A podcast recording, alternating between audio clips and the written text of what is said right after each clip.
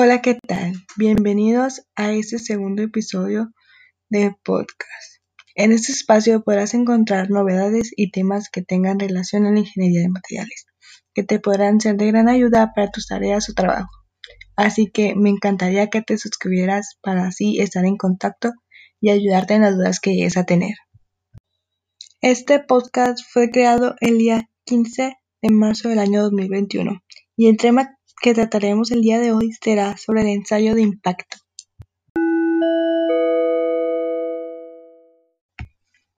Como introducción a este segundo episodio del podcast, cuando se manipulan materiales es muy importante conocer e identificar las diferentes características y propiedades mecánicas que estos poseen. En el caso específico de este podcast, eh, se tratará de comprender todo lo relacionado con el ensayo de impacto, ya sea sus tipos y los principios de este ensayo. Bien se sabe que el ensayo de impacto es un método para determinar el comportamiento del material sometido a la carga de choque en la flexión, tracción o torsión. La cantidad que se suele medir es la energía absorbida al romper la probeta en un único golpe, como el ensayo de impacto de Sharpie, ISO y el ensayo de tracción dinámica.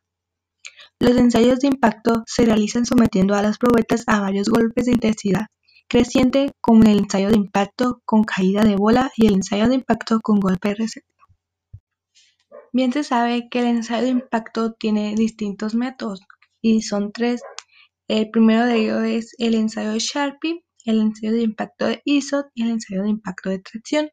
El ensayo de Sharpie consiste en la ruptura de una probeta entallada mediante la aplicación de un impacto con un martillo. En este ensayo se mide la energía absorbida por el material al deformarse y romperse. Este diseña varias pruebas de impacto donde se muestra de forma rápida y didáctica la influencia que tienen determinados factores en el comportamiento mecánico de los materiales. El ensayo de impacto ISO eh, se ha convertido en el procedimiento de prueba estándar para comparar las resistencias de impacto. Esa se usa comúnmente para evaluar la tenacidad relativa o la resistencia al impacto de los materiales.